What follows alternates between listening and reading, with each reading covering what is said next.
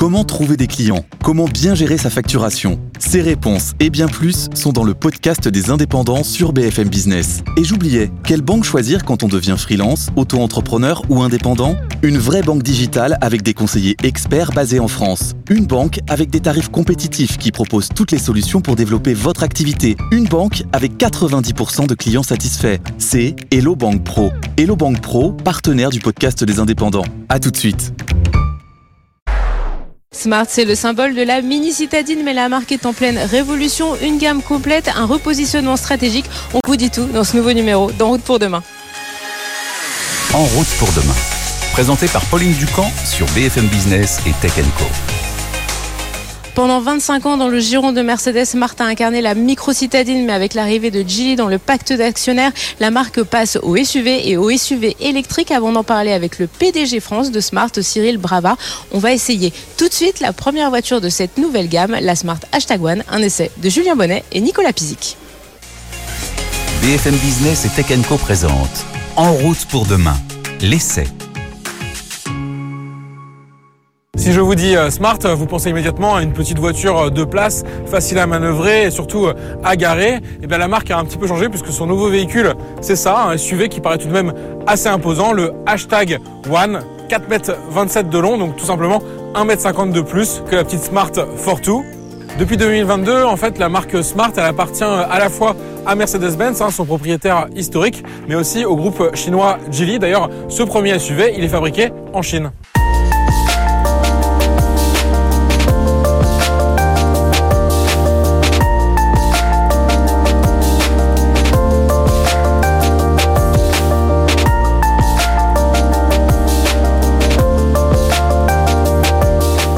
Design assez moderne euh, qui est complété bah, par euh, ses jantes, mais également par euh, ses poignées affleurantes à la carrosserie pour le côté aérodynamique. Et sinon, on est sur un véhicule assez familial, 5 hein, places, avec un coffre de 313 litres complété par un coffre à l'avant de 15 litres. On va voir tout de suite à l'intérieur à quoi ça ressemble.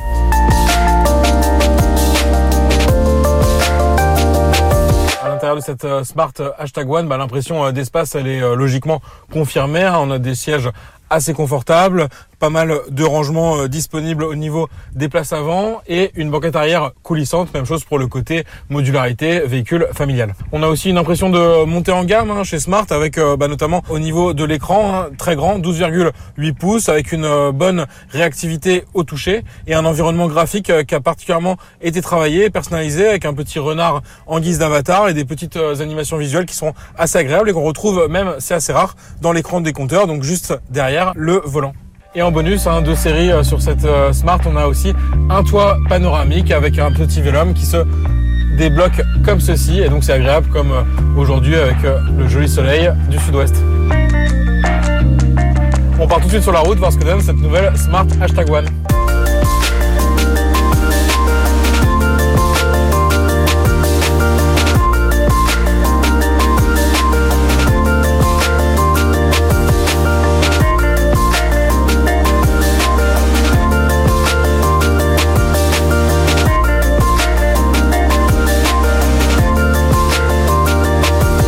Maintenant environ 100 km qu'on roule à bord de cette euh, Smart Hashtag One, hein, donc un véhicule qui est proposé uniquement en motorisation 100% électrique.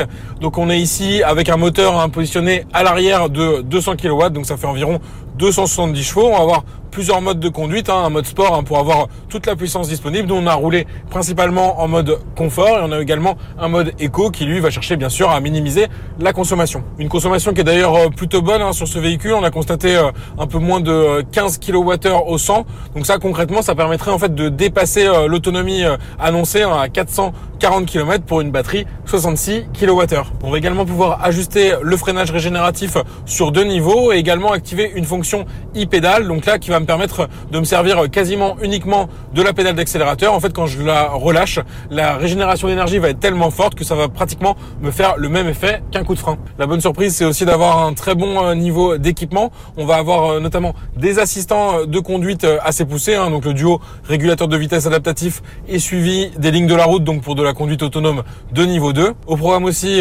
un affichage tête haute, donc toujours pratique pour pas quitter les yeux de la route, et une caméra 360 toujours pratique hein, lors des manœuvres, par exemple pour se garer dans un parking. On va vraiment avoir une visibilité totale sur les environs directs du véhicule.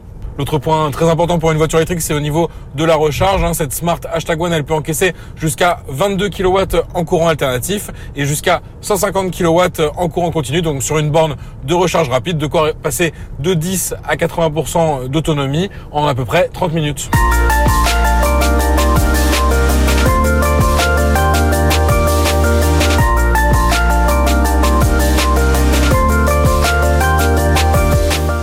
Côté tarif, euh, cette hashtag One, euh, elle démarre à 40 315 euros pour la version de base. Pour notre version d'essai en finition premium, il faut compter un tarif de départ de 43 815 euros, mais ça inclut quand même pas mal d'équipements comme une pompe à chaleur ou encore la charge rapide à 22 kW en courant alternatif. Il y a également une version Brabus qui chapeaute la gamme hein, avec euh, un deuxième moteur placé à l'avant, donc une hashtag One plus puissante et qui démarre à 47 800 euros. Des prix qui n'incluent pas le bonus écologique de 5000 euros qui peut s'appliquer à ce modèle, enfin du moins pour le moment, car ce modèle il est produit en Chine, hein, on le rappelle, et donc il risque donc de perdre son bonus euh, dès l'an prochain avec la mise en place du score environnemental en France. À noter aussi que euh, Smart insiste, hein, ce hashtag One, c'est pas la nouvelle Smart euh, SUV. Hein. il y a toujours la petite Fortwo qui est commercialisée au moins jusqu'en 2024 et elle aussi en motorisation 100% électrique. Mais du côté de ce nouveau Smart, la suite elle démarrera au premier trimestre 2024 avec un hashtag free ou hashtag 3, donc la version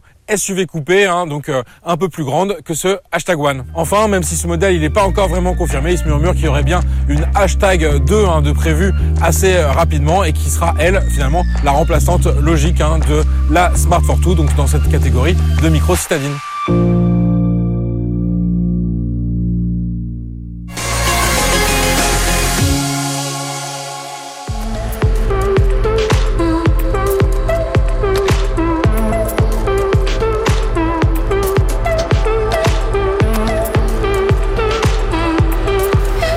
Passe donc au SUV électrique et comme nous le voyons hein, dans l'essai euh, de Julien Bonnet juste à l'instant, au SUV électrique compact, le segment que tous les constructeurs s'arrachent euh, sur le marché européen en ce moment. Pour en parler, nous accueillons Cyril Bravard. Bonjour. Bonjour Pauline. Vous êtes président de Smart France. Alors, la France, c'est un pays quand même très particulier pour Smart déjà parce que Paris, je pense que c'est un peu la capitale des fortous. Elle est parfaitement adaptée euh, aux rues compliquées, à la circulation compliquée parisienne, mais surtout parce que l'usine Smart, elle a été à Ambar. Aujourd'hui, euh, quel avenir voyez-vous? Quels vont être les liens entre Smart et la France? Effectivement, il y, a, une attache particulière entre Smart et la France. Donc, euh, c'est la raison pour laquelle, euh, tout particulièrement, la France va être un marché important pour la marque. Et dans le cadre de notre stratégie future, euh, puisque vous allez sûrement l'évoquer, mais Smart, c'est plus un seul modèle. Depuis le mois de mai, Smart, c'est une famille, c'est une gamme de produits justement ce repositionnement euh, de la gamme. Pourquoi est-ce que Smart est passé euh, de ce positionnement historique de petite voiture, de micro citadine, à un positionnement finalement euh, plus classique de SUV et de SUV électrique?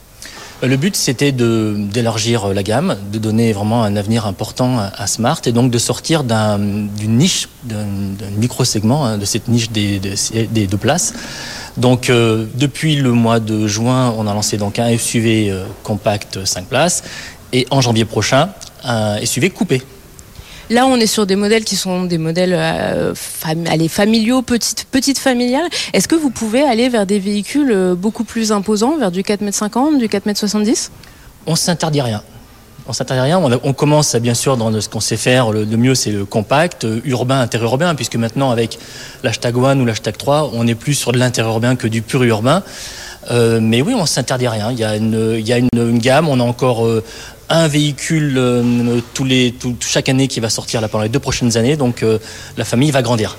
Alors vous me dites, euh, bon, on était sur un segment de niche. Quand on voit les microlinos, le succès de l'ami, le fait que tout le monde se dit, bon, en ville demain, il nous faudra des petites voitures. Est-ce que vous n'avez pas l'impression de finalement sortir d'un marché qui va exploser dans les prochaines années? Alors on ne sort pas du marché. Hein. vous le voyez, la Smart Fortwo est toujours commercialisée.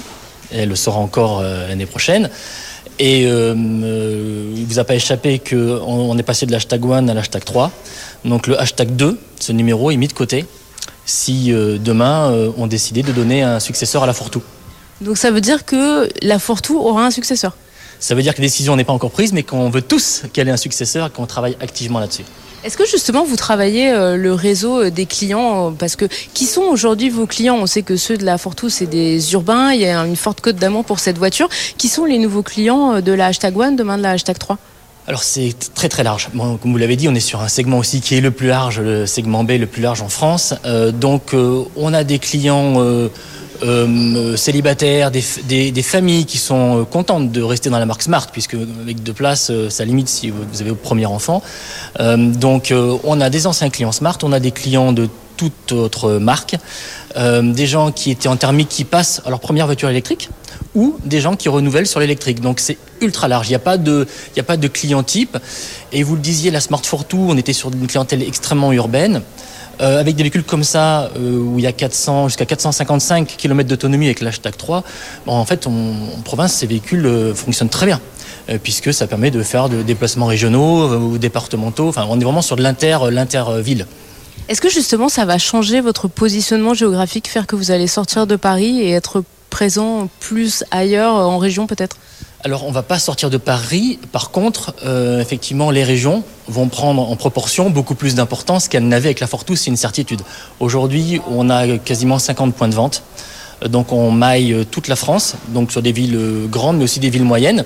Et on se rend compte qu'on a d'excellentes surprises en termes de performance dans des villes moyennes, parce que ce n'est pas une voiture qui est uniquement faite pour faire de la ville. Comme je le disais, avec plus de 400 km d'autonomie, ça donne d'autres perspectives va falloir passer à la question qui fâche, c'est le prix. Hein. Bon, les Smart Fortwo, euh, c'était quand même assez onéreux euh, par rapport à la taille de la voiture. Là, on est sur un véhicule qui clairement est un véhicule euh, premium en termes de positionnement. Est-ce que finalement, les, vos voitures, elles sont pas trop chères? Alors, euh, c'est effectivement un positionnement premium. Pourquoi? Parce que euh, on a des véhicules euh, qui, sont de haute qualité, très, très bien finis, et aussi qu'un niveau d'équipement très important. Donc, c'est-à-dire qu'il n'y a pas d'option sur les voitures. Les voitures sont par défaut très équipées. Après, on a un positionnement prix qui démarre à 36 315 euros. Euh, avec le bonus de 5000 euros, ça fait 5000 de moins, donc 31 315. Euh, des loyers aux alentours de peu plus de 400 euros, euh, sans apport. Si vous mettez un peu d'apport, vous êtes très très très très très vite à moins de 300 euros dans ces eaux-là. Donc c'est un budget parce que c'est un véhicule premium, mais ça reste ça reste très abordable. Parler du bonus, le bonus, euh, a priori, avec euh, l'arrivée du score environnemental, hein, il va s'arrêter euh, pour vous à partir de la, mi-décembre. Comment vous vivez le fait de devoir ben, reconstruire une gamme, repositionner toute une marque, mais sans avoir finalement de coup de pouce du gouvernement? Alors on verra déjà le 15 décembre, hein, puisque vous le savez que c'est le 15 décembre où on connaîtra les véhicules qui sont éligibles ou pas au bonus écologique. Sauf surprise, puisque ça a été fait pour, euh, comme on, assemble nos voitures, même si on est une marque européenne qu'on assemble en Chine, euh, sauf surprise, euh, probablement on sera, on sera pas éligible au, bonus, donc c'est pas, pas une bonne nouvelle quand on relance une marque. pour autant, il est, on, a encore un mois pour chercher des solutions, puisque à la fois on peut pas compenser 5000 euros de, bonus comme ça. Hein. comme je le disais, on a des produits qui sont euh, qualitatifs, euh, donc j'ai pas, pas cette flexibilité. Et d'un autre côté, il est hors de question de se laisser dépositionner euh, par ce phénomène sur le marché français, parce qu'on tient beaucoup au marché français, on tient à la France. Donc on a un mois pour trouver des solutions, on trouvera trouver des solutions pour rester dans le marché français, c'est une certitude. Vous comprenez cette décision justement de mettre une sorte de barrière à l'entrée du marché? Écoutez, je discute, je discute pas le, le fond. Euh, je suis un citoyen européen, donc tout ce qui euh, peut permettre d'industrialiser euh, l'Europe, je ne peux pas être contre. par contre, la forme me pose un problème. La, brutalité du timing. Le, temps industriel, c'est pas le temps législatif. Hein.